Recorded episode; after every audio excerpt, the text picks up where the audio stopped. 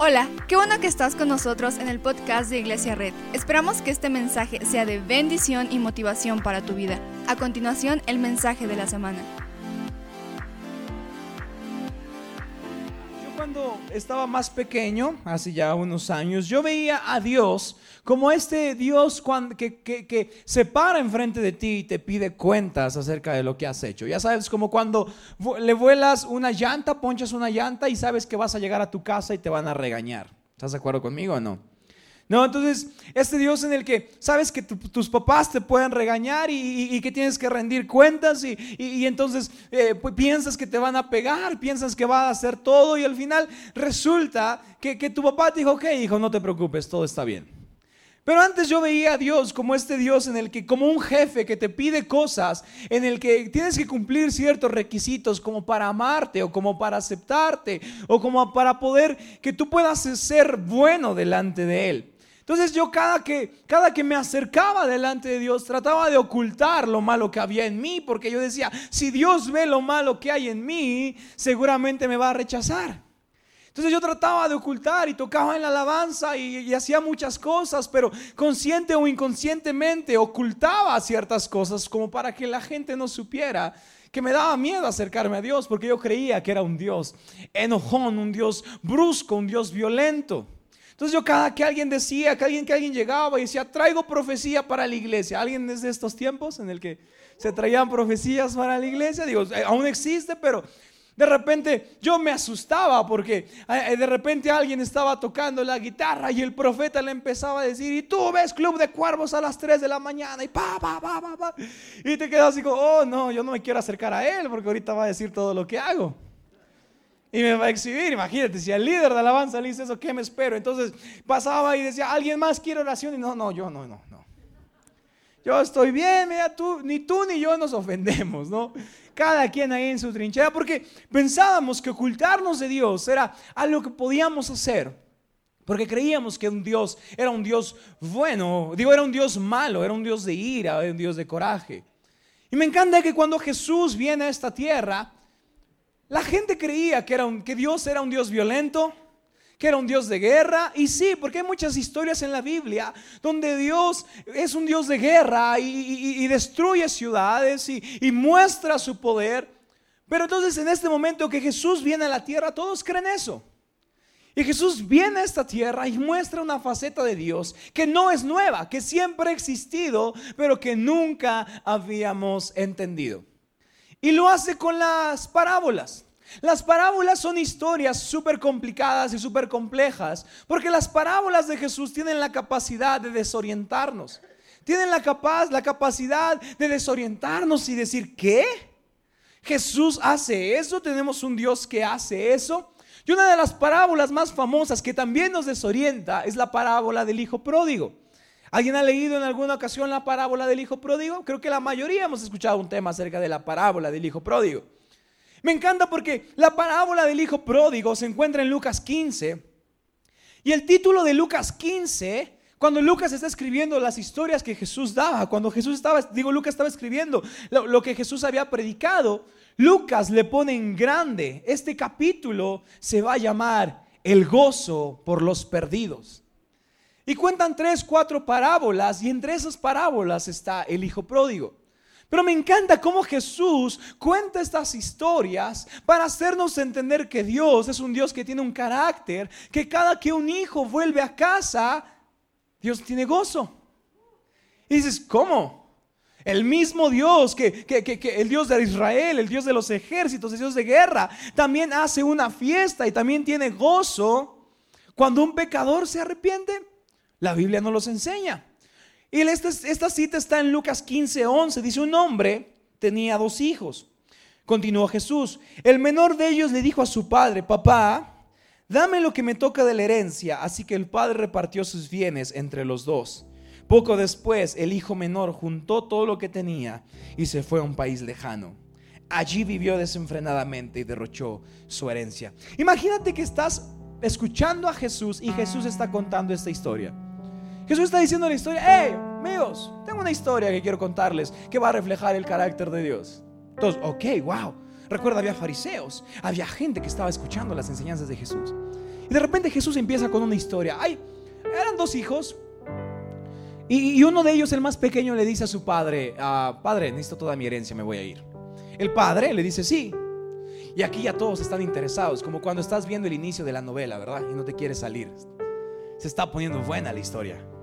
Todos están como, wow, ok, ¿qué, qué más? Dice, de repente el hijo menor le dan su herencia y malgasta todo. Se va a tal punto que gasta todo, fiestas, alcohol, eh, mujeres, gasta todo. Llega un punto tan bajo en la vida de este hijo. Recuerda, Jesús está contando la historia. Llega un punto tan bajo en la historia de este hijo que el único trabajo que encuentra es el de darle de comer a los cerdos de alguien. Y es el punto tan bajo en la historia de este hijo que tiene que comer del mismo alimento que los cerdos para poder sobrevivir. Imagínate aquí, la historia se puso buena, ¿verdad? Ya todos, wow, wow, Jesús, ¿qué novelas ves? Está buena. Esta historia está buena, Jesús sigue. Y de repente, y dice Jesús, y, y entonces el hijo se da cuenta y dice, ni el más pequeño de mis jornaleros en la casa de mi padre come esto. ¿Qué tengo que estar haciendo aquí? Y la Biblia dice, Jesús sigue contando, y de repente el hijo prepara un discurso, papá, ah, el hijo estaba sentado, estaba eh, dando de comer a los cerdos, estaba alimentándose de lo, que, lo mismo que daban a los cerdos, y de repente dice, eh, ¿qué hago aquí? Entonces de repente empieza a preparar un discurso para regresar a casa. Porque cuando, cuando sabes que te van a regañar, si no que lo primero que haces es preparar un discurso. No, mamá, es que reprobé, pero el 5 fui más alto, los demás 3, 4. No, hubieras visto, no. Fui el mejor. Prepara un discurso. Dice, y de repente ya tiene el discurso preparado y regresa a, la casa del Padre. Yo me imagino que, los fariseos y la gente está como, ah, Jesús va a contar la historia de cómo el que regresó y se equivocó, el papá salió con la chancla y le puso una cueriza. Y que continúa Jesús, esa historia me gusta. Esa historia es la historia de cuando el hijo regresa y le damos con el cinturón, ¿verdad? Y Jesús continúa la historia, dice, y de repente a lo lejos el padre sale, porque seguramente el padre buscaba su regreso cada día de su vida. Y a lo lejos lo ve. Y entonces yo creo que los fariseos dijeron, wow, se va a poner buena la historia. Que agarró Jesús el cable de la plancha, que agarró el cinturón, que agarró una tabla ¿Cómo lo dejó Jesús? Los fariseos están emocionados, la gente está emocionada. Sí, le van a pegar a este hijo que, que malgastó todo. Y entonces de repente Jesús dice, y cuando lo ve el papá, y todos, sí, le van a pegar. Dice, y cuando lo ve el padre, recuerda, el hijo viene apestoso, en sucio de porquería de cerdo, huele feo la peor ropa que puede esperar. Entonces esperando que, que Jesús cuente la historia de cómo los papás tienen que corregir a los hijos, ¿verdad? Y de repente dice Jesús, y cuando lo vio a lo lejos, el padre corrió y lo abrazó y lo besó. Es como, ¿qué? No, no, no, Jesús, estás equivocado. Cada que alguien se equivoca tiene que pagar. No, Jesús, estás terminando la novela mal. Porque cuando un hijo se equivoca, hay que darle, hay que pegarle. No, Jesús, estás mal. Y Jesús, ¿me dejan continuar? Y lo recibió y lo amó y le hizo una fiesta. No, estas historias son unas historias que te desconciertan. Dicen, ¿qué? O, sea, sea, ¿qué? El hijo estaba apestoso. El padre seguro estaba súper limpio, olía mal y aún así el padre fue corriendo hacia el hijo, lo abrazó y lo besó. Jesús, esta historia suena rara. Esta historia suena algo que no haríamos nosotros como humanos. Yo imagino a Jesús explicando el carácter del Padre a la gente que como tú y como yo escucha estas historias y dice, ah, Dios es así. O sea, después de irme, pecar, malgastar, regarla en todos lados, aún así cuando vengo apestoso de porquería de cerdo, Dios va a correr hacia mí y me va a abrazar y me va a besar. Jesús tiene la capacidad de contar historias que te desorientan. que dices, no Jesús, si tuvieras que escribir una novela, no la armas para Televisa. Porque las novelas tienen que terminar mal, todas tus historias terminan bien. Pero Jesús estaba enseñando que con Dios el concepto de si te equivocas la pagas era incorrecto. De que si la riegas Dios te va a castigar era erróneo. Jesús estaba enseñando que el carácter del Padre es de hacer una fiesta cada que alguien que se equivocó vuelve a su casa. Porque el Padre que, lo recibió no esperó el discurso. El padre, el, hijo seguramente venía corriendo hacia el padre y el hijo como, papá, no te acerques a mí, huelo mal. Papá, no te acerques a mí, déjame decirte algo, la, regué. Y, el padre, en lugar de escuchar el discurso, preguntarle por qué te fuiste o darle una cachetada y luego abrazarlo, dijo, ven hijo, te estuve esperando todo este tiempo. Porque aunque te has equivocado, siempre puedes correr a mis brazos. Y a veces la idea que tenemos de Dios es, es como de un jefe que nos va a pedir cuentas todo el tiempo, cuando la idea de Dios es de un, de un Padre que nos ama sin importar lo que hacemos. Y lo importante de aceptar a Dios como un Padre es que la forma en cómo pienses, la forma, la forma en cómo veas a Dios es lo que le vas a predicar a otros de Dios. Si tú crees que Dios es un Dios enojón, eso le vas a decir a la gente. Dios es un Dios enojón. Dios te va a castigar. Ah, llevas dos domingos sin venir a la iglesia. ¿Cómo quieres que Dios te traiga de vuelta, pecador? Porque a veces pensamos que Dios es así. Pero ¿qué pasaría si nuestra cultura y alma de gozo cada que un pecador o que alguien nuevo esta, a esta iglesia fuera esa? ¿Qué pasaría? Si cada que alguien nuevo entra con sus miles de errores, sus miles de fallas, aunque haya dejado de venir, aunque haya tenido un mal testimonio, aunque haya pecado, aunque vengamos apestosos, ¿qué pasaría si tuviéramos una cultura y alma de gozo de cada que alguien nuevo viene y dice bienvenido a casa? Te estábamos esperando. Bienvenido, este es tu lugar. No importa lo que ha pasado allá afuera, no importa lo que ha pasado, este es tu lugar. Me encanta porque Jesús vino a mostrarnos la idea de que podemos ser hijos de Dios.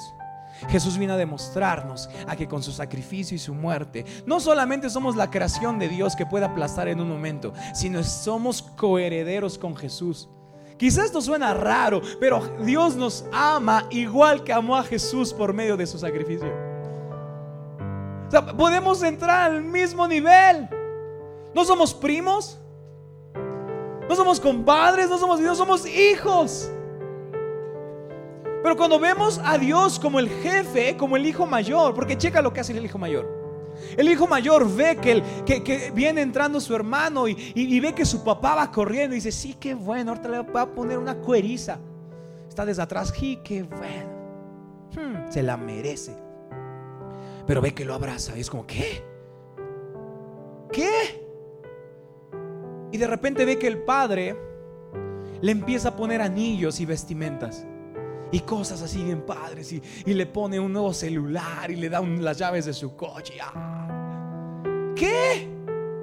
Porque me encanta que para Dios no tenemos que... Recuerda que venía sucio este hijo.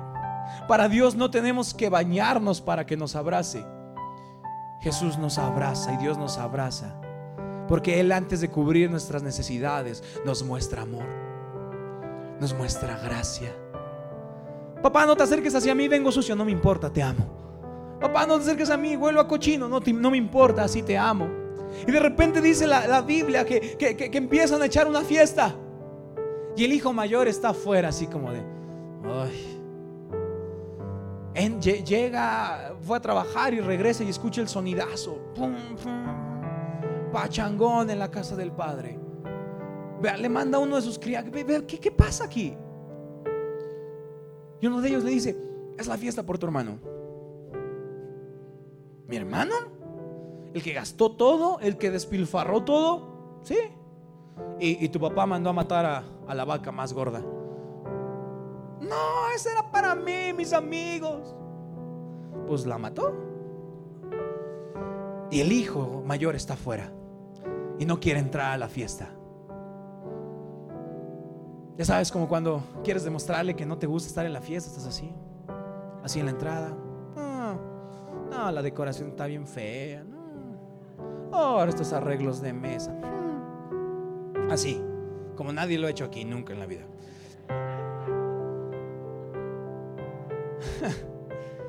y el hijo mayor está afuera. Y de repente el papá sale con él y le dice, ¿qué pasa?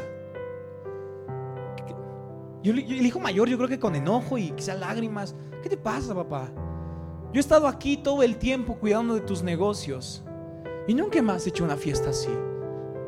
Y quiero que vayas a ver lo que el padre le responde, Lucas 15, 25, 28. Indignado, el hermano mayor se negó a entrar. Así que su padre salió a suplicarle que lo hiciera. ¿Te das cuenta cómo siempre el padre es el que sale? Con el hijo mayor y con el hijo menor siempre es el padre el que está yendo hacia nosotros. O sea, no, el padre no dijo, nada, si no quieren, nos toca de a más, déjenlo. Dijo, me falta un hijo. Y mi fiesta no es fiesta sin mis dos hijos. Y sale a él, ¿qué pasó, hijo? No quiero entrar. Dice, pero el padre salió a suplicarle que lo hiciera. Pero él le contestó, fíjate cuántos años te he servido sin desobedecer jamás tus órdenes y ni un cabrito me has dado para celebrar una fiesta con mis amigos. Pero ahora llega este hijo tuyo que ha despilfarrado tu fortuna con prostitutas y tú mandas a matar en su honor el ternero más gordo. Checa lo que responde el 31. Hijo mío, le dijo su padre, tú siempre estás conmigo y todo lo que tengo es tuyo. ¿No a veces te pasa que dices, yo llevo años en la iglesia y ese que lleva un domingo le va mejor que a mí? ¿Cómo? ¿Por qué? ¿Por qué ese? Yo, yo, yo, yo Adán, he, he servido desde que tenía 3, 4 años, me ponían a cargar todo y, y parece que el nuevo que tiene dos, dos semanas va bien. Y yo, Dios, ¿qué onda contigo? ¿Por qué, no me, ¿Por qué no me dices a mí? ¿Por qué no me preparas la fiesta a mí? Me encanta lo que le dice el padre. Es que le dice, es que has estado tan preocupado en tener una relación con mis negocios. Te has vuelto un administrador que has olvidado que también eres un hijo. ¿No a veces nos pasa lo mismo? Que cuidamos tanto los negocios de Dios que nos volvemos administradores y se nos olvida que debemos tener una relación no de jefe sino de padre. ¿No a veces nos pasa que hemos echado tantas ganas, hemos venido tantas veces a la iglesia solamente a cumplir que ya solamente somos administradores, pero olvidamos que somos hijos? Olvidamos que también el que se equivoca y el que lleva años aquí es hijo igual que yo.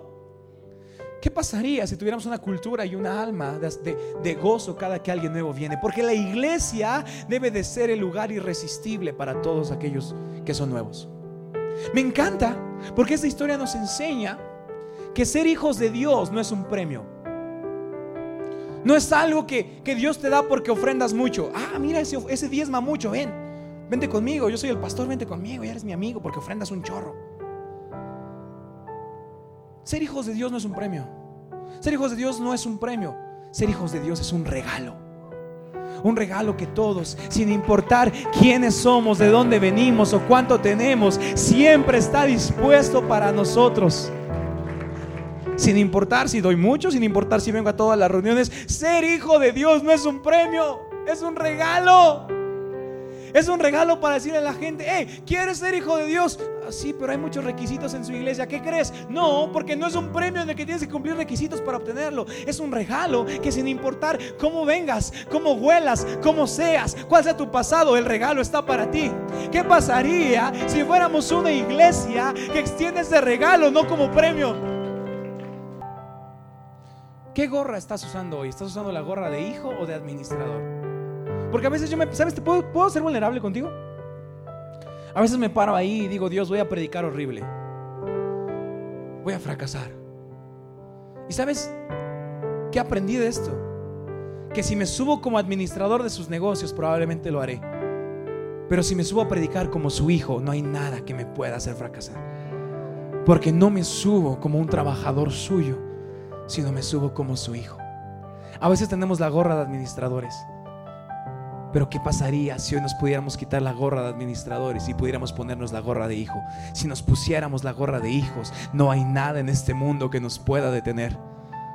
Porque no necesitamos comprar la gorra. No necesitamos dar mucho para tener la gorra. No necesitamos venir a hacer todas las cosas de la gorra. Ser hijos de Dios es un regalo. Pues leemos el 32. Dan un aplauso fuerte a Dios y le vas a aplaudir. Hijo mío, le dijo su padre, tú siempre estás conmigo y todo lo que tengo es tuyo. Checa el 32. Pero teníamos que hacer fiesta. Si el grupo de alabanza me, ayuda.